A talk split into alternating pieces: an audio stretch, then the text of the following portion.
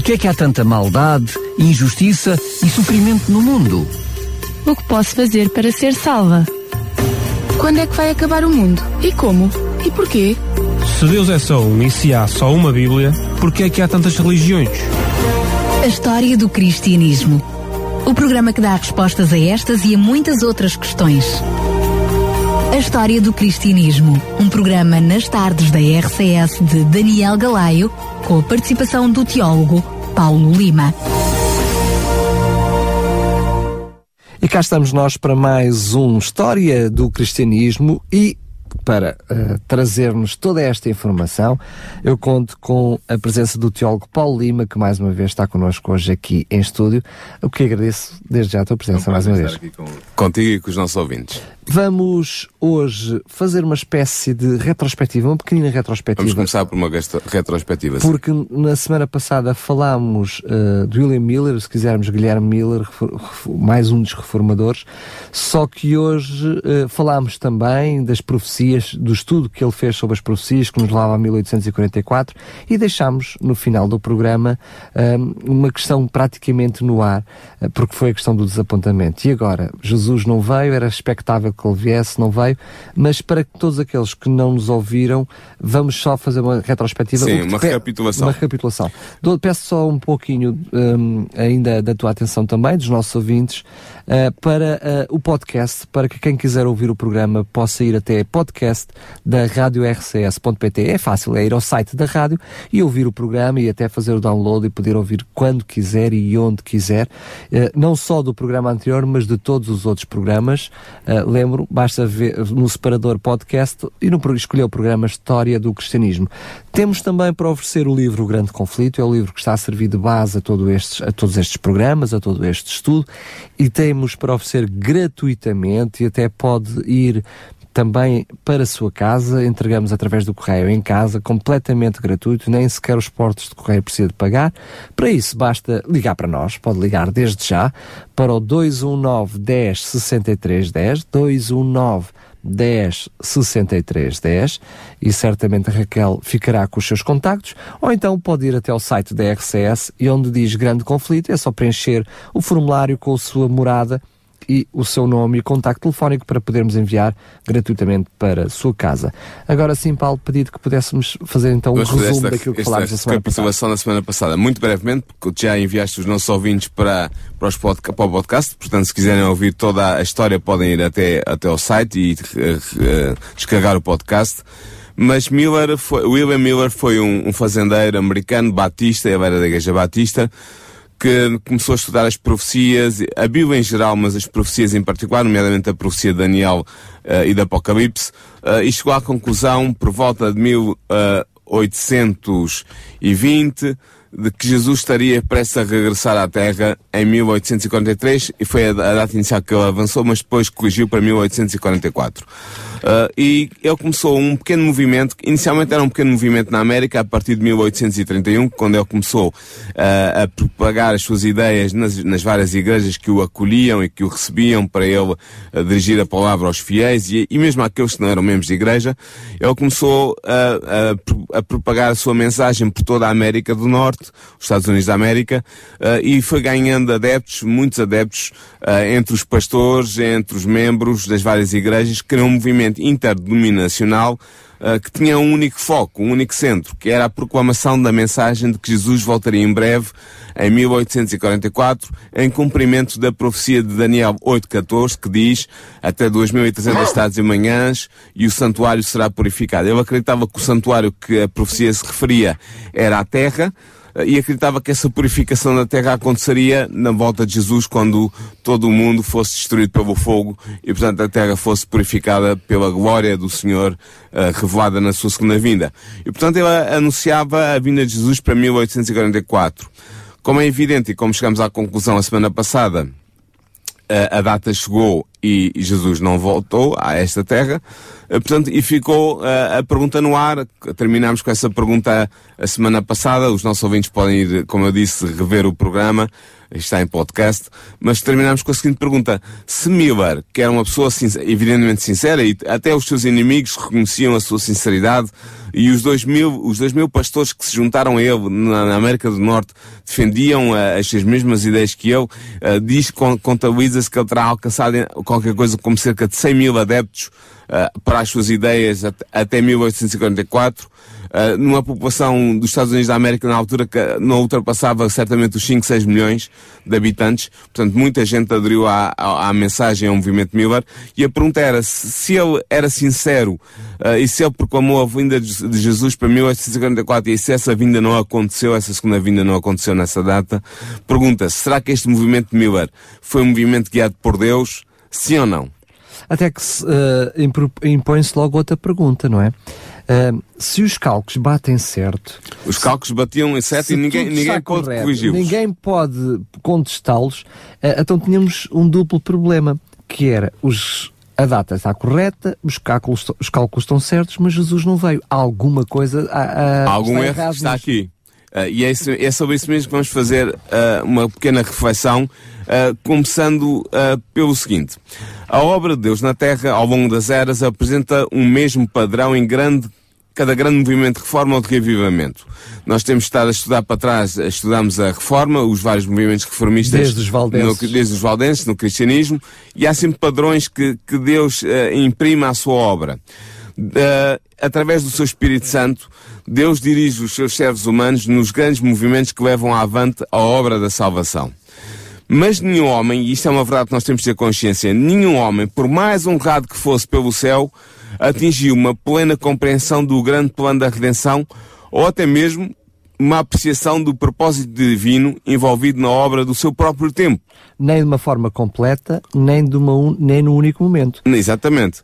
Os homens não compreendem perfeitamente os dignos de Deus inerentes à obra que Ele lhes dá a fazer. Ou seja, eles têm uma obra que Deus lhes confia, mas eles não compreendem perfeitamente, uh, em toda a, a, sua amplitude, o, uh, o conteúdo dessa mensagem e, e, essa obra que eles têm a fazer. Uh, realmente eles nunca compreendem totalmente a mensagem que proferem em nome de Deus. E, por exemplo, se nós formos ao Antigo Testamento, nós mesmo, vemos que mesmo os profetas que receberam a inspiração divina não compreendiam plenamente todo o sentido profundo das revelações que lhes eram confiadas. Exatamente, o próprio Daniel, da qual Eu, eu vou dar esse exemplo. O significado das suas mensagens deveria ser desenvolvido, desenvolvimento percebido ao longo das eras, à medida que o povo de Deus precisasse da instrução que essas mensagens continham. E tu, continham. E tu estás a dar o exemplo de Daniel. Nós vemos, por exemplo, em Daniel 8, no capítulo 8 de Daniel, Daniel recebe uma mensagem divina, vinda de Deus, numa visão. Uh, e, e, ele diz, ele próprio confessa que não compreende, não compreendeu perfeitamente o conteúdo da visão. Ficou até doentado porque não conseguiu compreender todo o conteúdo daquela visão que lhe foi dada. E foi por isso que precisávamos de um Daniel novo. Exatamente. E falámos nisso a semana passada, precisamente.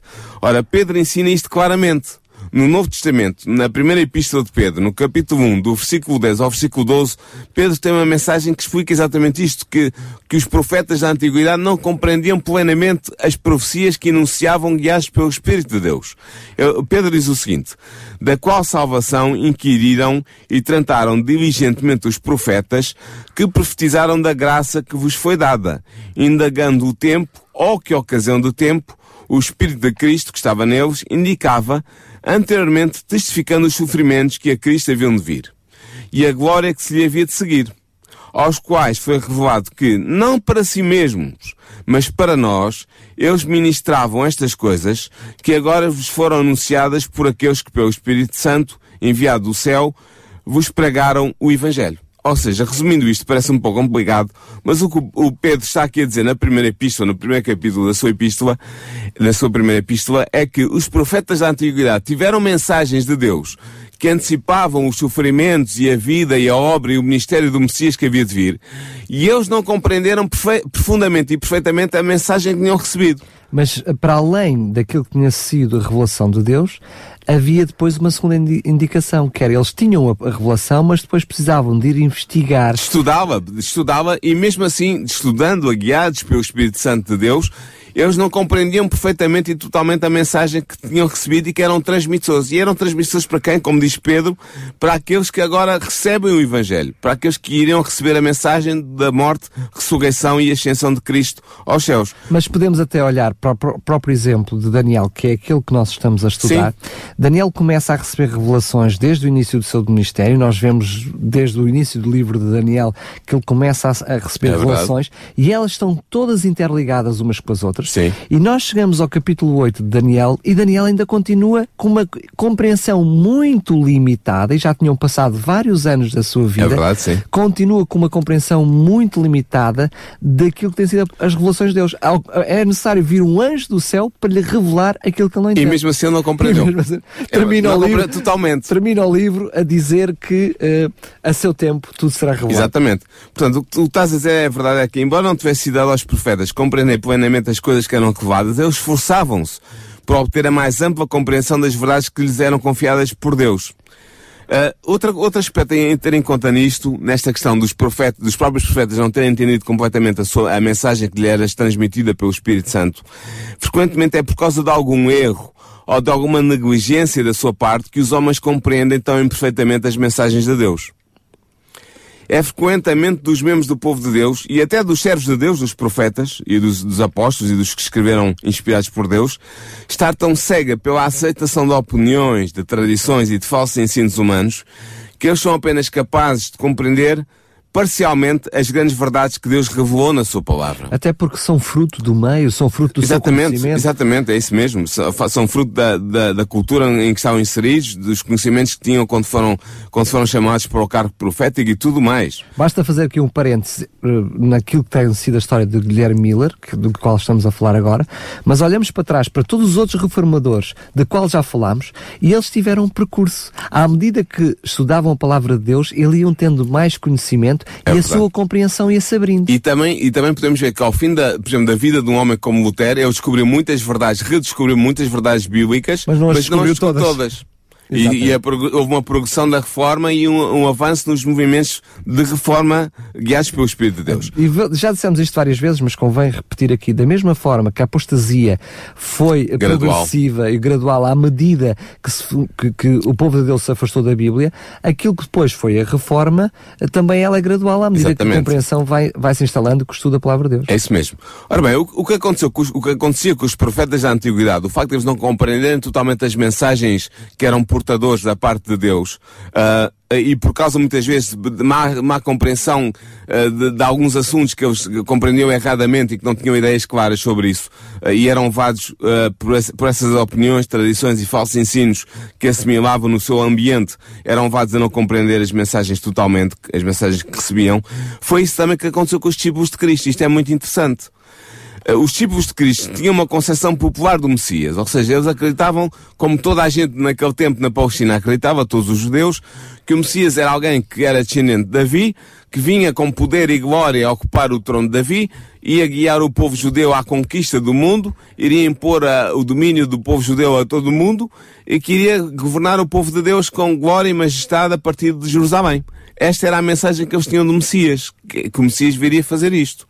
Ora bem, eles não perceberam, por causa desta ideia errónea, que, que era uma ideia que era partilhada por toda a gente na sociedade do seu tempo, na sociedade judia do seu tempo, eles não perceberam sequer as palavras que Cristo, Jesus, uh, lhes tinha de comunicar sobre a sua morte futura iminente. Eles não compreenderam. Jesus falou sobre isso e eles não compreenderam.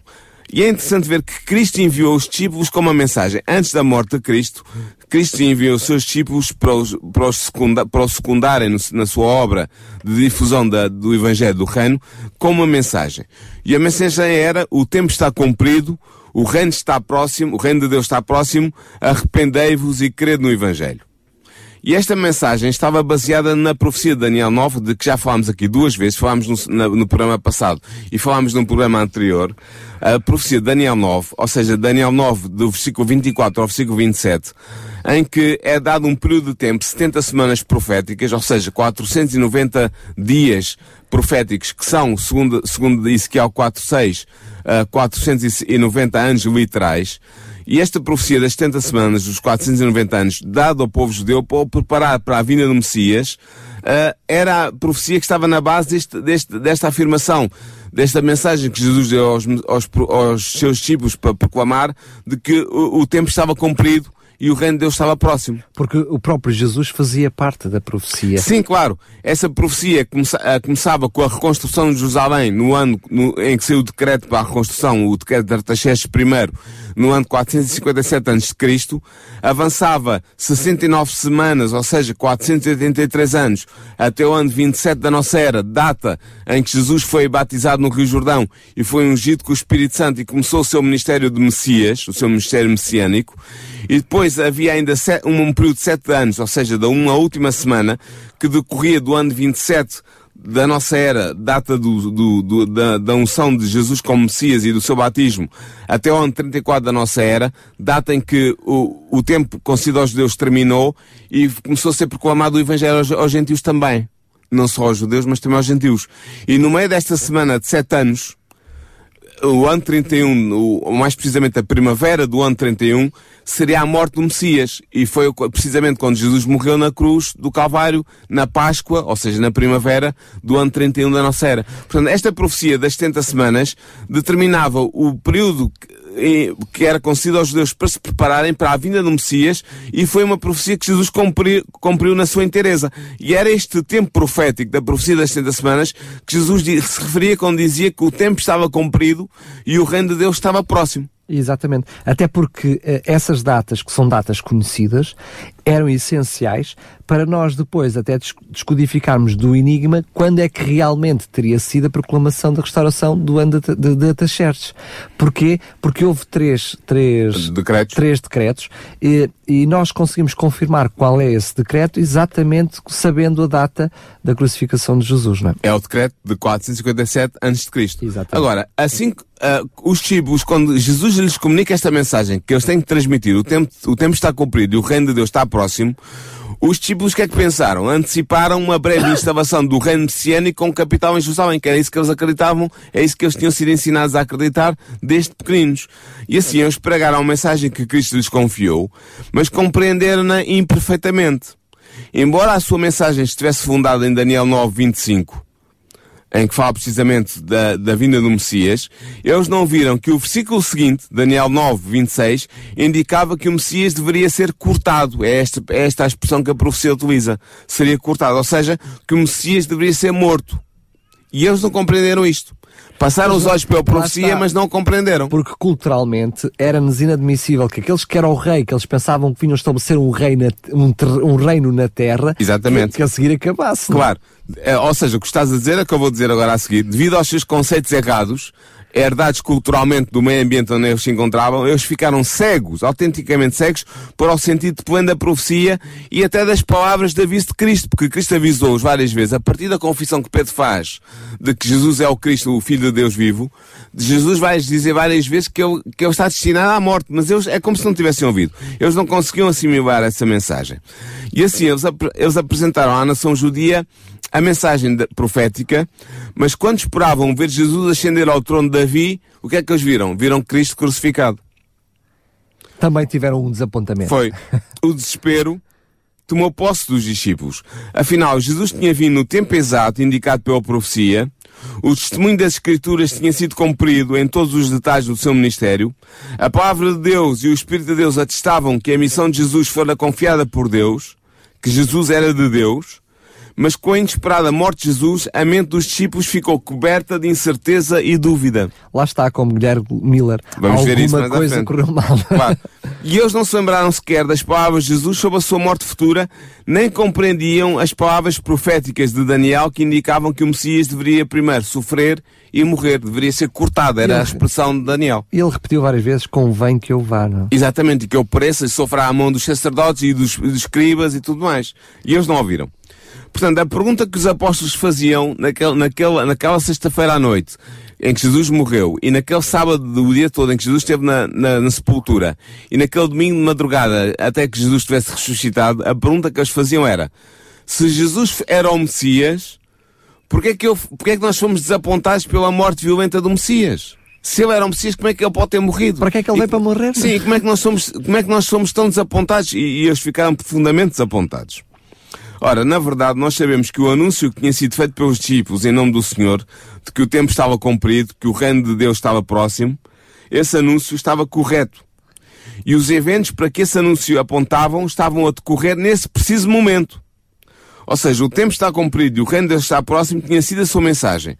E quando o tempo, ou seja, as 69 semanas de Daniel 9, que deveriam chegar até ao Messias ungido, chegou, Jesus foi realmente ungido após, pelo Espírito após o seu batismo. E o reino de Deus que eles tinham declarado estar próximo foi estabelecido pela morte de Cristo. Ou seja, aquilo mesmo que trouxe a, a angústia ao coração, a perplexidade, o desapontamento ao coração dos discípulos, era exatamente o que tinha sido perdido pela profecia, só que eles não tinham compreendido. Não consigo compreender. Não conseguiram a compreender. vitória de Jesus foi precisamente através da sua morte. Exatamente. Agora, este reino de Deus, há aqui uma questão. Este reino de Deus que Jesus institui com a sua morte na cruz, não era o império terrestre como esperavam os judeus, que iria dominar sobre todas as nações e que iria impor o domínio judeu a todo o mundo. Nem era o reino futuro que Daniel 7 afirma que será entregue aos santos do Deus no fim da história. Ou seja, o reino da glória. Não. Era o reino da graça. O que é esta diferença? O reino da graça é aquele reino que foi instituído pela promessa de Gênesis 3.15, em que, em que Deus diz a Adão e Eva que havia de vir o Salvador, um, a semente da mulher, que viria esmagar a cabeça da serpente e trazer o, a resolução do problema do pecado. Essa promessa institui o reino da graça que será definitivamente ancorado na morte de, de cruz de Jesus. Mas o tempo, o reino da glória. Ancorado não significa que fica comprido. Fica, fica comprido, fica firme ali. Esta, a, a, morte de Jesus na cruz estabelece com toda a firmeza este reino da graça que tinha sido prometido desde Gênesis 3.15 e, e que vai cobrir todo o período patriarcal, todo o período do Antigo Testamento. Uh, e que fica firme, a promessa fica firme com a morte de Jesus. Por isso compreendemos todos aqueles sacrifícios que eram feitos nos animais, no templo, que apontavam para isso. Que apontavam para esse momento. Exatamente. Se por acaso Jesus, por alguma circunstância, não tem padecido essa morte, tudo o que estava para trás uh, tinha sido em vão. Tinha sido em vão, exatamente. É por isso que o próprio Jesus diz na cruz, está consumado. É isso mesmo. Portanto, este reino da graça era o reino que Jesus veio instaurar e, e era, era este reino de Deus que estava próximo e o tempo estava cumprido. O reino da glória é o reino que Jesus vai instalar, vai instalar nesta terra depois da sua segunda vinda. Aí será o reino da glória que ele reinará sobre todas as nações.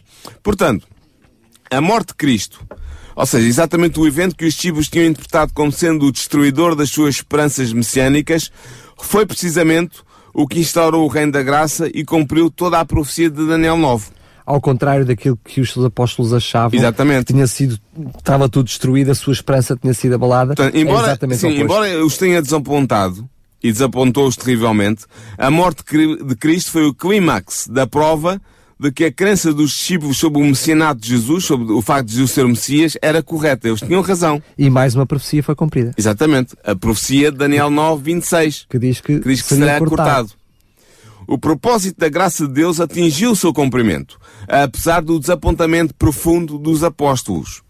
E porquê que eles se desapontaram? Já referimos aqui.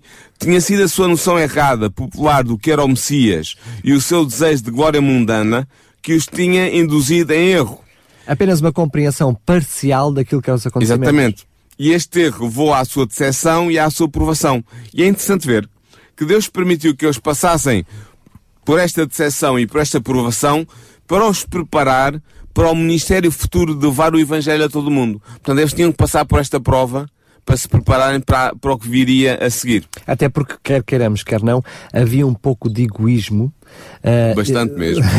por parte daquilo que os, os, os apóstolos uh, sim, pretendiam de Jesus, porque eles queriam era um reino terreno. Sim, eles e queriam... estavam sempre a discutir entre eles quem é que ia ser o maior no reino, quem é que se ia sentar à direita e à esquerda de Jesus e tudo mais. Portanto, embora os discípulos tivessem compreendido apenas imperfeitamente o significado da mensagem que proclamaram, tal mensagem do tempo está cumprido e do reino de Deus está à porta, eles tinham pregado o aviso profético dado por Deus. E este tinha-se cumprido integralmente, apesar de eles não terem compreendido isso inicialmente.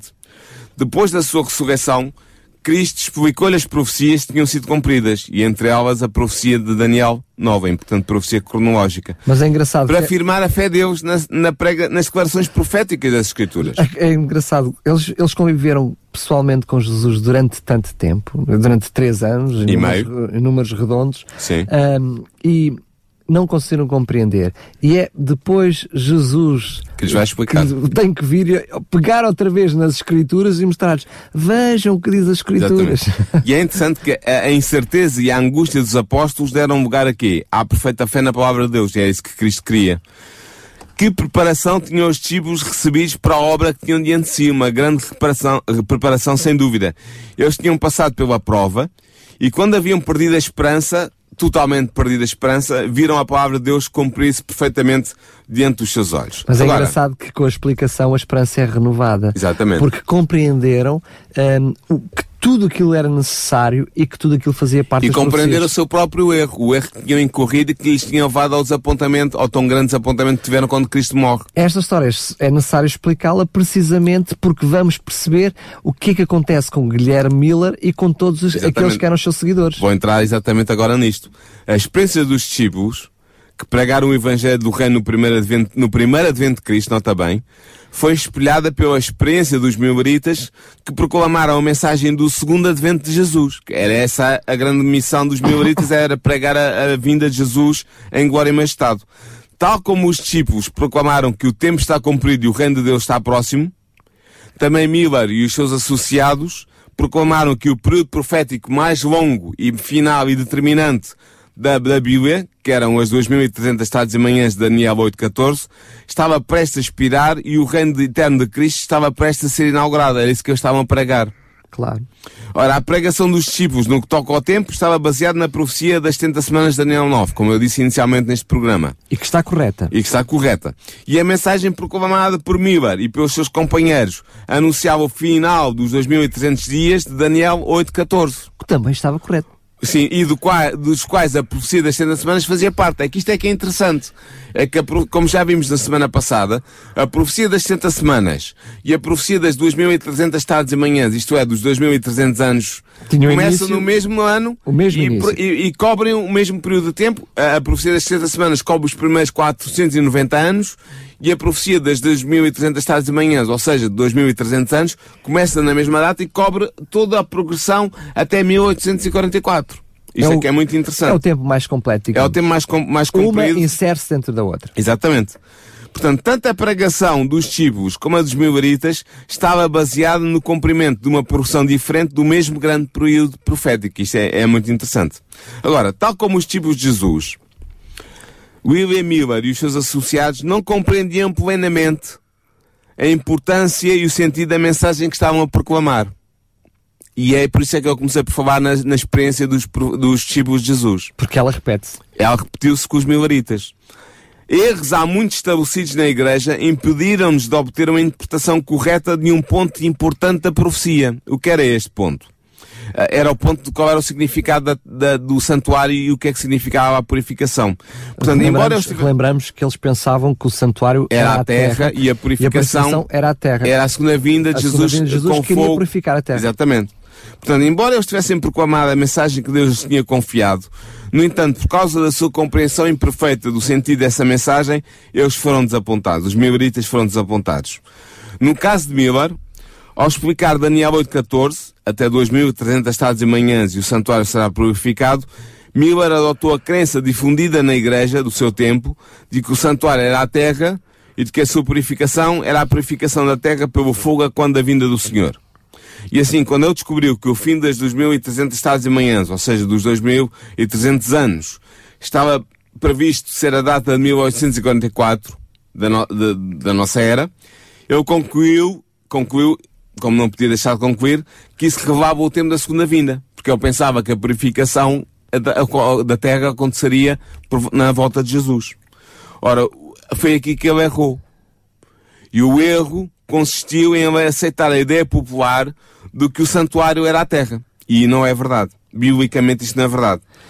Sendo que deixa-me só fazer esta pequena pausa, da mesma forma, ou aliás, de uma forma até ligeiramente diferente, o que acontece com os discípulos é que depois do desapontamento, ah, eles efetivamente sentem uma tristeza grande, mas acabam por ficar todos juntos. Sim. Acabam por se unir, ahm, quase que aparando as lágrimas uns dos outros, mesmo sem, sem chegarem a compreensão nenhuma. Sim. Uh, vai acontecer exatamente com Miller. Miller passa pelo desapontamento, não só o Miller, mas os seus associados. seus associados, muitos seguidores. É verdade que muitos abandonaram naquele momento ah, Miller e os seus ensinos, mas muitos outros ficaram. Ah, em vez de desistir, em vez de desesperar, voltaram-se para as escrituras E na procura de respostas. Exatamente, é isso mesmo. Mas o que é isto de purificação do santuário então? Se não é, se o santuário não é terra, e se a purificação do santuário não é a volta de Jesus à terra com fogo e glória e eh, que vem purificar todo o mal, então o que é? Eh, em Levítico é claramente dito, fala-se do, do Yom Kippur, que é o dia da expiação da purificação.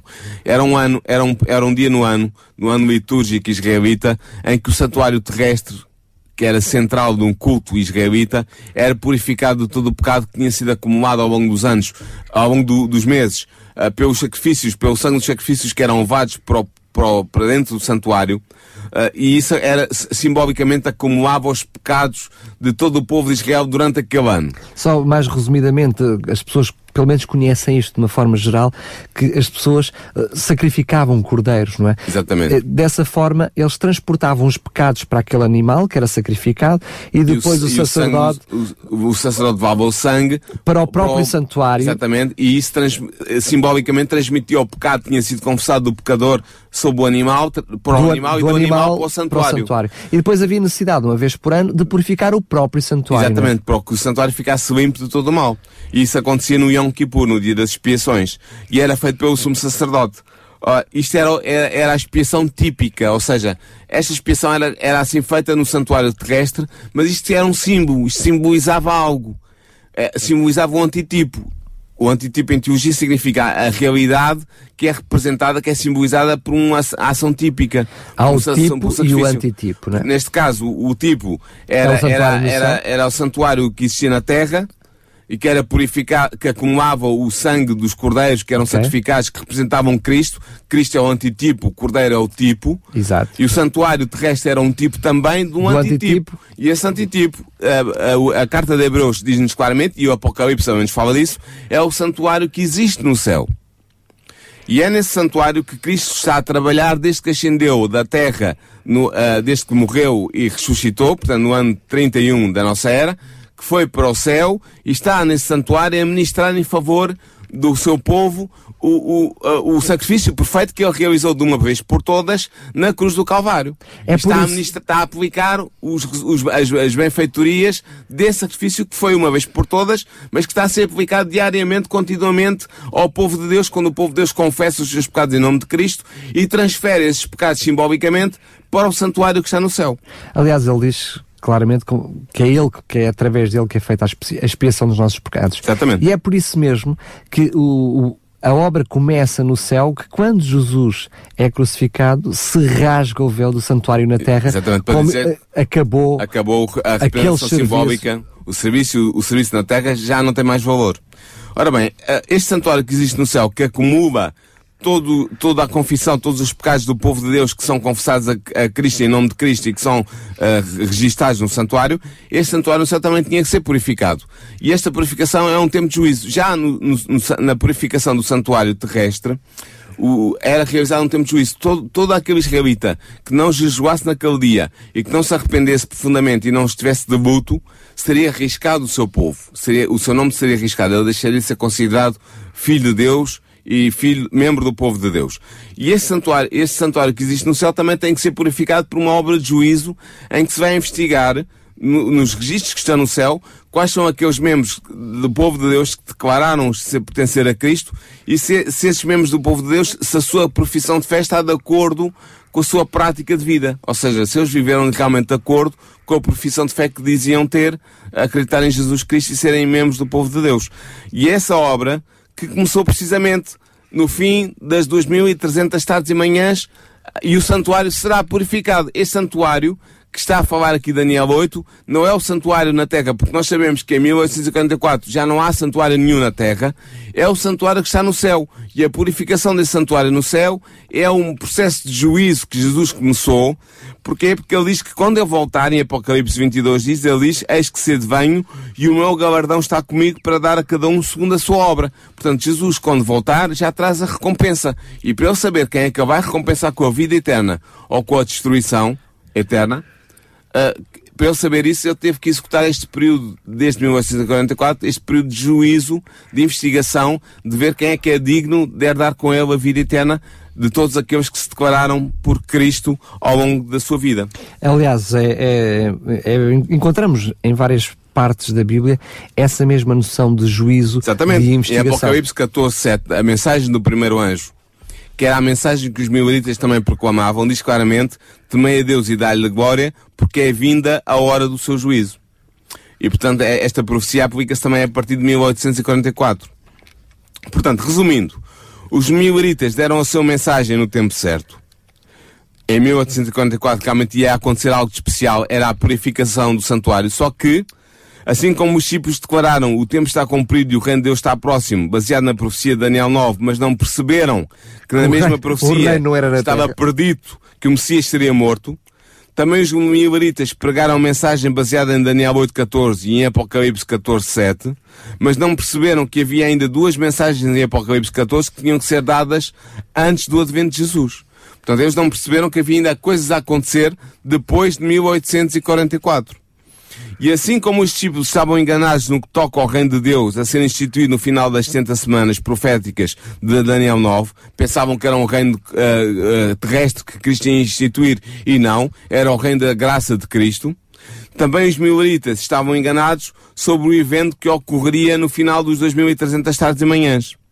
Em ambos os casos, qual foi o problema? O problema foi que houve uma aderência a erros populares que cegaram a mente para a verdadeira interpretação da profecia proclamada. Ou seja, como eles tinham alguns erros na sua interpretação da Bíblia, eles não compreenderam perfeitamente o significado das profecias que estavam a anunciar. Mas tanto os discípulos como os mileritas realizaram a vontade de Deus ao proclamarem a mensagem que ele desejava, que Deus desejava que fosse proclamada. E tanto os discípulos como os mileritas, por causa da sua compreensão imperfeita da mensagem que proclamavam, sofreram um profundo Desapontamento. desapontamento. No entanto, perguntamos agora, mas Deus realizou o seu propósito ou não? Realizou o seu propósito com os discípulos de Cristo. O desapontamento que eles sofreram foi ultrapassado e permitiu-os levar a uma, a uma proclamação ampla do Evangelho em nome de Cristo. E com os mileritas, como é que as coisas aconteceram? Na verdade, Deus realizou o seu propósito beneficente ao permitir que o aviso milerita do juízo final e da sua vinda fosse dado do modo como foi dado. Porquê? Porque este tempo definido foi um teste para a Igreja. Do tempo de Miller. Ou seja, provou-se aqueles que receberam a mensagem de Miller e os que não receberam, quem é que realmente amava o Salvador? Quem é que, que, ansiava pela volta de Cristo? Quem é que estava pronto a, receber a mensagem vinda de Deus? E este desapontamento que aconteceu também teve aspectos positivos. Foi um teste da fé e do amor dos que receberam o aviso e creram nesse aviso. Ou seja, dos adventistas. Eram assim que eles eram conhecidos, os seguidores de Miller. Adventistas. Este, e este desapontamento foi tu- Adventistas porque estavam a proclamar o o, advento, que era a segunda vinda de Jesus. vinda, Exatamente. E este desapontamento levou os adventistas a, a reestudar novamente, a estudar novamente a profecia e ensiná-los a fundar toda a sua interpretação com base na Bíblia e não com, ideia, com base em ideias, por mais difundidas que estivessem entre a igreja daquele tempo. Ou seja, da mesma forma que com os apóstolos, aquilo que foi o seu desapontamento, Jesus levou-os à Bíblia, levou-os à, à palavra de Deus para, que- para que neles nela encontrassem o entendimento e a sabedoria, aconteceu mesmo com, os- com os mileritas. Ou seja, depois do desaponta- desapontamento, voltou-se para o estudo da palavra de Deus para, para assim terem uma compreensão mais completa daquilo que realmente estava a acontecer. É como tu estás a dizer, Daniel. Tal como aconteceu com os apóstolos, aquilo que na sua hora teste parecia incompreensível aos mileritas, seria tornado claro depois do desapontamento. E nós vamos ver num programa mais à frente, né, nesta série de programas, qual era o verdadeiro, já falámos um pouco disso até hoje, qual era o verdadeiro evento a ocorrer no fim dos 2300 dias proféticos, ou seja, no fim das 2300 tardes e manhãs de Daniel 8.14. E qual era a relação desse evento com a segunda vinda de Jesus. Nós já falámos um pouco aqui, que seria a purificação do santuário no céu, mas vamos falar mais a fundo nos programas seguintes. No próximo programa, vamos falar, vamos andar um bocadinho para trás, e vamos falar sobre o grande despertar religioso do século XIX na Europa, ligado precisamente à proclamação da segunda vinda de Cristo. Ou seja, vamos mostrar que esta, este movimento de proclamação da segunda vinda de Cristo no, na segunda metade, na primeira metade do século XIX, não foi apenas um, um, um evento isolado na América, uh, guiado por Guilherme Miller, ou por William Miller. Mas também Mas estava foi- sujeito a uma profecia, não é? Sim, mas foi um evento que aconteceu em toda a Europa Uma Ocidental. escala maior. A uma escala maior. E vamos estudar isso. E depois, mais à frente, vamos estudar então o- a parte final do, do movimento Millerita, ver o, como é que aconteceu o desapontamento ah, e qual era o evento que realmente vamos desenvolver, qual era o evento que estava a ser profetizado na profecia de Daniel 8.14. É verdade que eu compreendo que se calhar estes assuntos, ainda por cima, apenas num programa, seja de difícil compreensão para quem está do outro lado dos microfones, porque ele realmente é complexo. Sim, é Eh, complexo. Isto é, é complexo, é verdade. São, são horas e horas de estudo Nós estamos aqui a resumir em 40 minutos um capítulo que tem 25 páginas. Claro, e não é só isso, eh, do livro, mas Do livro. estamos a falar a nível bíblico, são muitos conceitos que acabam por estar dentro deste grande conceito que é o conceito das profecias. Exatamente. Estão aqui muitos outros conceitos da qual nós não estamos a abordar e pode efetivamente eh, deixar algumas questões e interrogações na mente dos nossos ouvintes, o que desde já eh, digo que hum, podem desde já eh, solicitar que lhe ofereçamos este livro para o lerem com maior eh, compreensão, com mais tempo e sobretudo para verificarem junto da palavra de Deus aí sim como eh, verdadeiro, eh, verdadeira palavra onde encontrarão a verdade para verificar se tudo bate certo, se tudo responde àquilo que está a ser dito, mas mais ainda como não podia deixar de ser, para o estudo da palavra de Deus de uma forma mais genérica, que todos nós deveríamos estudar muito mais a palavra de Deus e estar inteirados de todos estes assuntos, até porque outra, outra, outros dias virão, não é? E que precisamos estar preparados para eles, que é precisamente isso a mesmo. segunda vinda Também de Jesus. chegará um teste a nós e eh, o teste chegará a nós e, e é preciso estarmos preparados para não sermos desapontados também. Para si que nos está a ouvir, se mesmo assim gostava de fazer alguma pergunta, alguma questão, tirar alguma dúvida, entre em contacto connosco para programas arroba radiorcs.pt, programas arroba radiorcs.pt e teremos todo o prazer em responder eh, às suas dúvidas e às suas questões, até quem sabe levantá-las aqui no programa. Lembro mais uma vez que este programa também vai estar em podcast, pode ouvir e reouvir se alguma coisa não ficou bem ouvida e também eh, lembrar que podem entrar em contacto connosco para o 219 10 63 10, 219 10 63 10 e solicitar então que lhe possamos oferecer este livro, O Grande Conflito, receber gratuitamente em sua casa este fantástico livro com mais de 100 milhões de livros distribuídos em todo o mundo. Quanto a si que está desse lado, obrigado pela sua preferência. Por aqui, Paulo Lima, mais uma vez, muito obrigado. para a semana então. Porquê é que há tanta maldade, injustiça e sofrimento no mundo? O que posso fazer para ser salva? Quando é que vai acabar o mundo? E como? E porquê? Se Deus é só um e se há só uma Bíblia, porquê é que há tantas religiões? A história do cristianismo. O programa que dá respostas a estas e a muitas outras questões. A história do cristianismo. Um programa nas tardes da RCS de Daniel Galaio, com a participação do teólogo Paulo Lima.